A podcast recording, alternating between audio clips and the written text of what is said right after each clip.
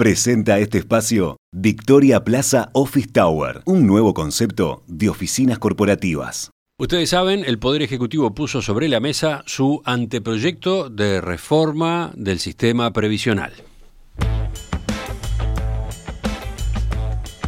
Corren ahora las semanas previstas para que el texto sea analizado por los partidos políticos, tanto dentro de la coalición multicolor como en la oposición, en el Frente Amplio.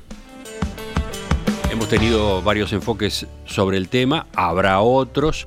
Hoy les proponemos que el análisis económico de Exante esté concentrado en este asunto. Y para eso vamos a conversar con el economista Pablo Rosselli.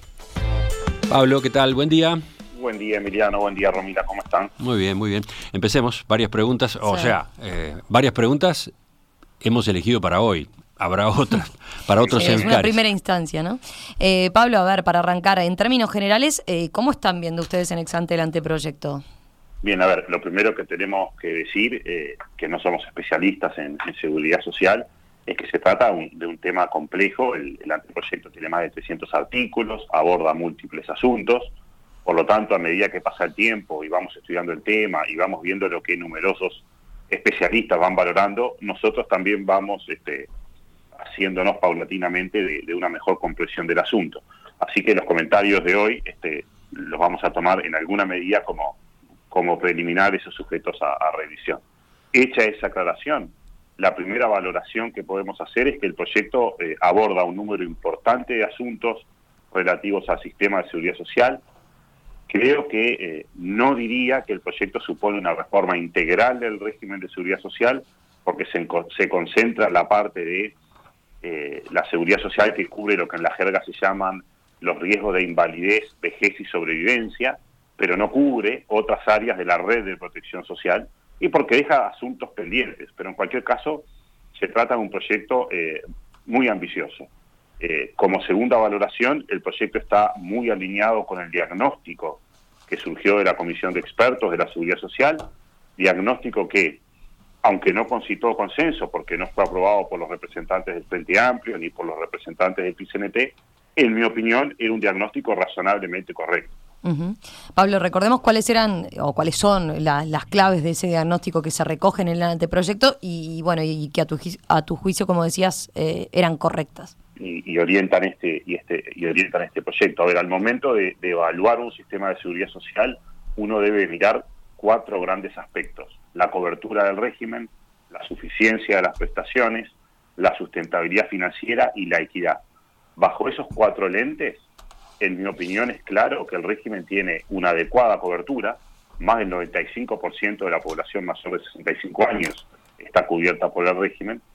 También es razonable concluir que las prestaciones son relativamente suficientes, y esto siempre es un tema mucho más opinable, porque muchas facilidades son bajas en relación con el costo de vida, como muchos salarios son bajos en relación al costo de vida, pero en términos relativos, la pobreza entre los mayores de 65 años es muy baja en Uruguay, 2,1% en, en 2021, frente a una pobreza de casi 20% en los menores de 18 años. Los mayores problemas del sistema están en su falta de sostenibilidad financiera y en su falta de equidad.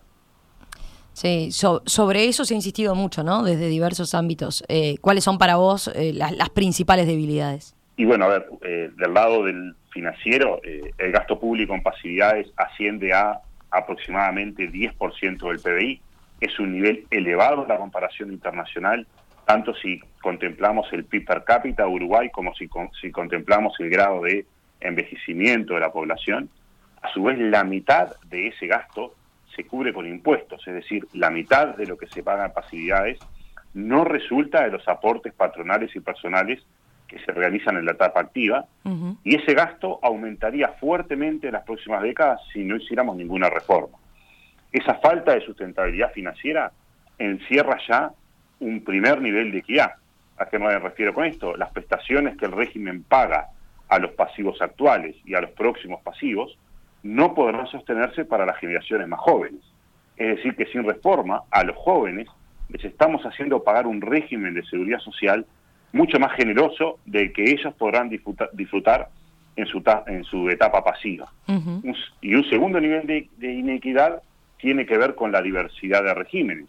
La mayor parte de la población está cubierta por el régimen del BPS, pero hay diversos grupos, mucho menos numerosos, que tienen regímenes notoriamente más favorables. Me refiero acá a lo sabido, al servicio de retiros y pensiones militares, llamada a veces la caja militar, y a las cajas paraestatales, la bancaria, la profesional y la, y la notarial. Bien. Pablo, a partir de, ese diagnóstico, eh, ¿cuáles son a tu juicio los aspectos, en primer lugar, más acertados del anteproyecto? Bueno, un eje central del proyecto que apunta a resolver la falta de sustentabilidad financiera está en la reforma de varios parámetros del sistema. En la jerga de los especialistas, el proyecto plantea una reforma paramétrica. Eleva la edad de retiro de 60 a 65 años, extiende hasta 25 la cantidad de años de aportes que se utilizan para el cómputo de la jubilación y establece mayores incentivos a trabajar más tiempo, incluyendo una generalización de la posibilidad del retiro parcial. En cambio, y en, mi opinión de forma acertada, el proyecto no aumenta el requerimiento de 30 años de trabajo para configurar la causa jubilatoria, que era una posibilidad, porque es un requerimiento que de por sí ya es alto y puede resultar problemático para las generaciones futuras, por lo tanto no tenía sentido pedir más de 30 años de, aportes. Eh, desde el PIT-CNT, claro, ya se ha señalado que eh, esta reforma justamente recorta derechos, ¿no? Y que, y que no se buscaron, plantean desde la central sindical, eh, otras formas de ingreso. Por ejemplo, a ver, ¿por qué no financiar el déficit del sistema con más impuestos a las empresas o al, al capital, como se señala desde el PIT-CNT? Bien, después podemos volver con algún comentario adicional relativo a los ingresos, pero en mi opinión y a la de muchos colegas, eh, parece esencial separar dos conversaciones. Una conversación es cuántos impuestos y qué impuestos queremos recaudar. Y es una discusión relevante en cualquier país, que de tanto en tanto cobra rigor, que de tanto en tanto debe ser revisada. No podemos cambiar los impuestos todos los días, pero de tanto en tanto es una, una discusión relevante. Otro tema u otra conversación es cuánto más queremos gastar en seguridad social. Porque aun si fuera posible, desde el punto de vista económico y desde el punto de vista político, incrementar la recaudación de impuestos, es imprescindible, es imprescindible, en mi opinión, preguntarse en qué querríamos gastar esa mayor recaudación. Uruguay ya tiene un gasto en pasividades muy elevado en la comparación internacional, al mismo tiempo tiene una pobreza infantil alta, problemas serios en su sistema educativo, una población carcelaria mayoritariamente joven que está recluida en muy malas condiciones, 200.000 personas viviendo eh, en asentamientos, personas que son mayoritariamente jóvenes. En mi opinión, todo eso muestra que la sociedad uruguaya ha sido más que suficientemente generosa con la cobertura de la población adulta. Al final, esta discusión tiene que ver con las prioridades que tenemos para el gasto público incremental. En mi opinión, la prioridad para cualquier aumento del gasto público debería estar absolutamente centrada en atender esos problemas que planteaba, que planteaba recién, que hacen al bienestar y a la calidad de vida de los niños y de los jóvenes de nuestro país. Mm.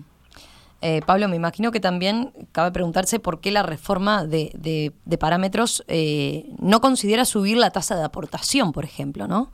Claro. Eh, ¿Qué decís sobre este asunto? Sí, el, el, diagnóstico de la comisión de expertos mostraba con claridad que las tasas de aporte a la seguridad social ya son altas en Uruguay. En mi opinión, era francamente desaconsejable y por el lado de incrementar los aportes, sin importar si son aportes patronales o, personales.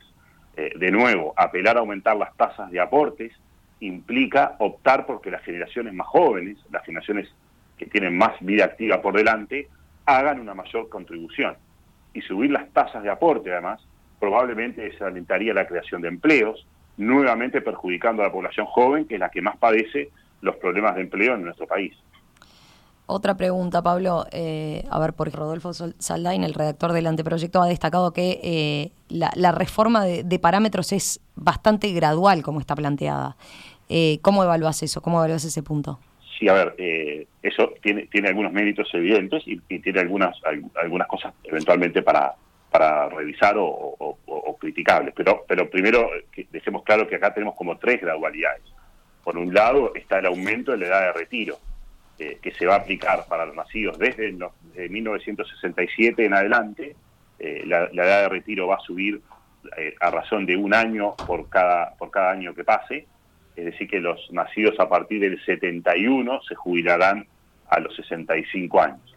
Ese cambio es gradual, pero es relativamente rápido. Lógicamente, si ese cambio fuese más gradual, los impactos financieros demorarían más en lograrse. Hay otra gradualidad mucho mayor, que tiene que ver con el cambio en la fórmula de cómputo de la jubilación en el régimen general para, empezar a computar 25 años de, de, aportes. Ese cambio se va a aplicar a las personas que se jubilen a partir de 2027, para las personas que se jubilan ese año, el 80% de su jubilación se calculará con el, por el régimen actual y solo un 20% por el nuevo régimen, y la ponderación del nuevo cálculo va a aumentar a razón de 5% por año. Eso quiere decir que recién los que se jubilen en el 2043 tendrán toda su jubilación calculada con la nueva fórmula. Eso es, es muy gradual. Esa misma gradualidad se aplica a otro de los cambios importantes del proyecto, me refiero a la convergencia de regímenes.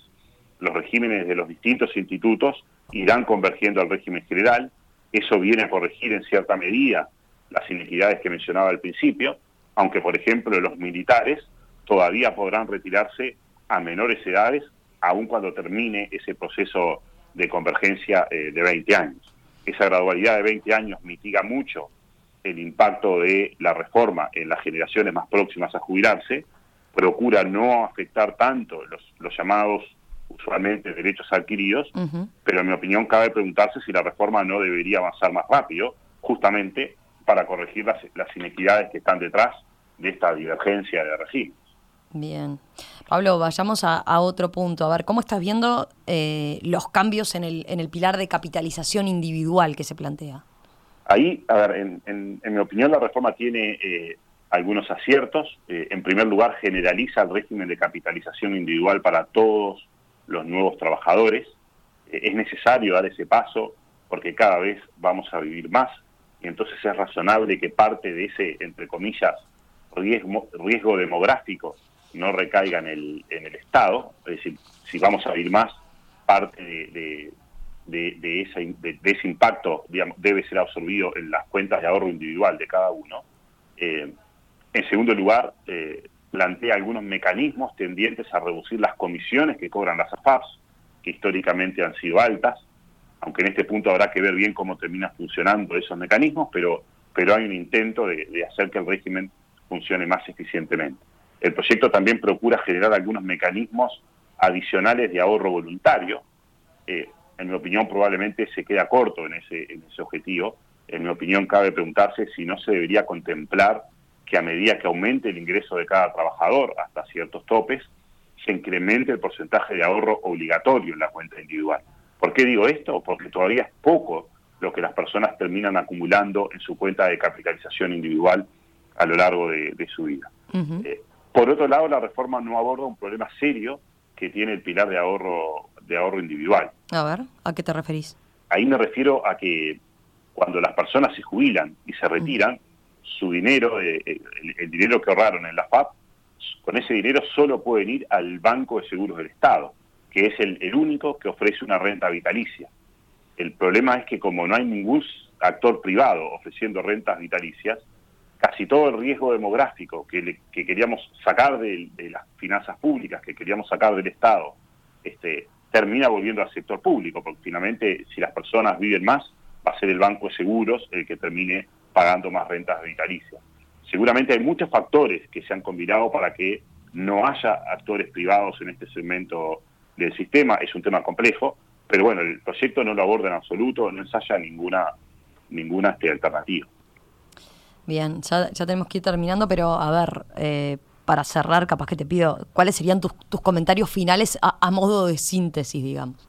A ver, eh, en mi opinión es un buen proyecto, eh, es bastante ambicioso o muy ambicioso, como decía al inicio, aborda los dos problemas centrales, falta de sustentabilidad y falta de equidad, introduce mejoras relevantes para garantizar niveles mínimos de protección con el suplemento solidario, eh, intenta mejorar la gobernanza del sistema, digamos, a, través de una agencia. Eh, la gobernanza del sistema ha fallado notoriamente en los últimos años. Como decía antes, cabe preguntarse si no debemos buscar una convergencia más rápida entre regímenes. La caja profesional, por ejemplo, va a tener una ley específica para atender una situación financiera crítica. Y es muy probable que al final la convergencia en ese caso sea más rápida. Eh, entonces, ¿por qué no debería ser más rápida también en, los otros, en los otros regímenes?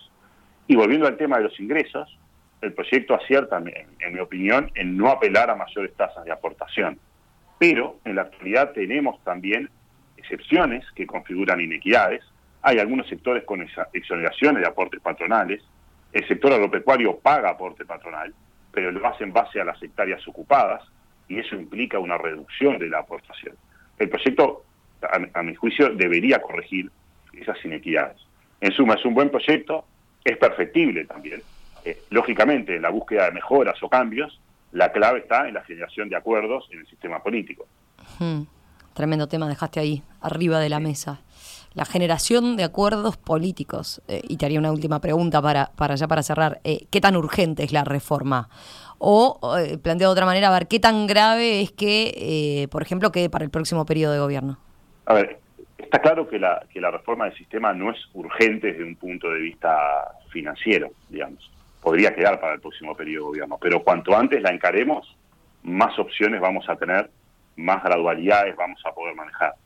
Cuanto antes la encaremos, a su vez, antes estaremos actuando sobre las grandes inequidades que tiene el sistema, que son inequidades en perjuicio de los jóvenes, este, de los jóvenes de nuestro país. Ojalá que, el sistema político esté a la altura y, no posponga esta, esta discusión. Pablo, Gracias, gracias por estos primeros apuntes, estas primeras consideraciones sobre el anteproyecto de reforma de la seguridad social. Seguramente volveremos sobre este tema en, los próximos meses porque va a estar planteado arriba de la mesa. Gracias, Pablo. Un abrazo. que pase muy bien. Chao, chao. En perspectiva, más que un programa, más que una radio.